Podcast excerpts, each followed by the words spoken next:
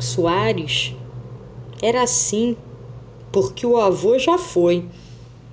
Sua mãe sempre foi muito ligada ao pai e o menino tinha o temperamento do velho. Pelo menos assim ela quis acreditar. E acreditou tanto que qualquer espirro do menino remetia ao falecido. O menino imaginava o avô enorme, de tanto que falavam dele.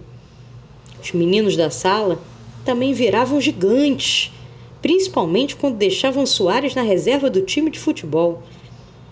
A menina que ele gostava, mas ninguém sabia, parecia que estava lá em cima, tão em cima que não tinha escada que chegasse lá.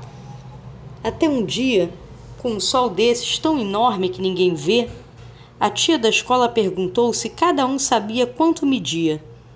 Emprestou a fita métrica e todos os alunos começaram a ser medidos. Estava chegando a vez de Soares, que sempre foi o primeiro da fila do hino nacional. Já colecionava há cinco anos o apelido de Tampinha.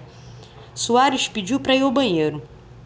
Ficou atrás da porta quando começou a ver um bando de gente conhecida ficar do tamanho da parede toda. Não tinha para onde escapar. Iam engoli-lo.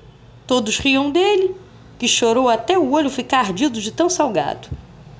Quando chegou em casa, Soares foi para o quarto e deitou no chão. Não queria ver ninguém. Não queria ver. Fechou o olho de novo. Até sentiu um cheirinho de colônia de criança. Era Arthurzinho, seu irmão pequeno que não sabia ler nem escrever ainda mordia e não desconfiava que o tamanho das coisas se media com metros e centímetros.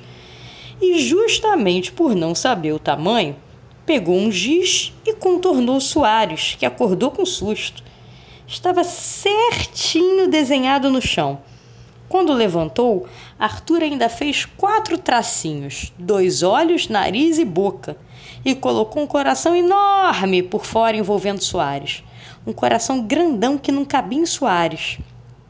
Soares chorou e deu um aperto na bochecha de Arthur sem fim, sem fim e sem tamanho, como o amor.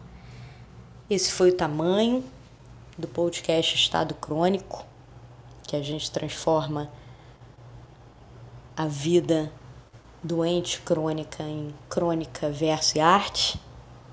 Qual é o seu tamanho? Meu nome é Gisela Gold.